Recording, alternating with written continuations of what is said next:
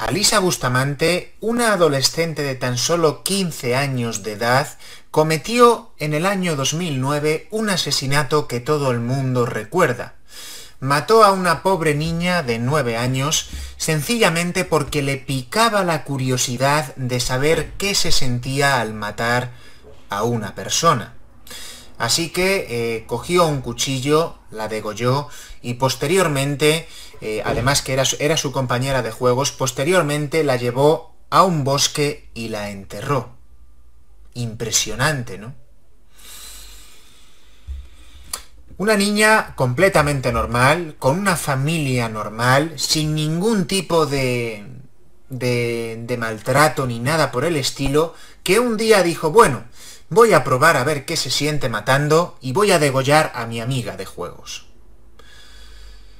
Se declaró culpable a sí misma, dijo que ella asumía la responsabilidad de haber matado a esa niña de nueve años y a día de hoy está cumpliendo cadena perpetua, pero bueno, en cuestión de 25 años se volverá a revisar la condena porque a lo mejor es posible que salga antes de tiempo.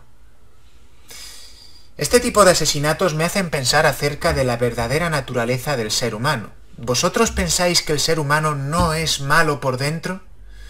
Porque, claro, en estos casos no hay ninguna explicación que justifique por qué razón esta niña cometió el asesinato. O sea, cometer un asesinato por simple curiosidad refleja la maldad humana.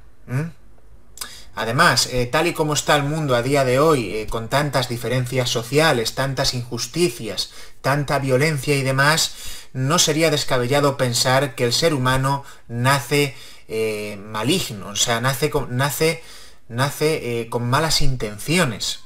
No hay ningún ser humano que nazca bueno. Los seres, humanos, al parecer, los seres humanos, al parecer, tenemos que aprender a ser buenos y a saber qué es lo que, lo que es malo para evitar hacerlo. Por eso los padres regañan a los niños cuando hacen algo malo. Pero ¿y si nadie regañara a estos niños? ¿Pensáis que serían capaces de distinguir lo bueno de lo malo? Aquí tenemos un ejemplo de una niña que sin motivo, sin motivo aparente mató a esta niña, que era su amiga, pues para saciar su curiosidad. Eso es lo único que dijo.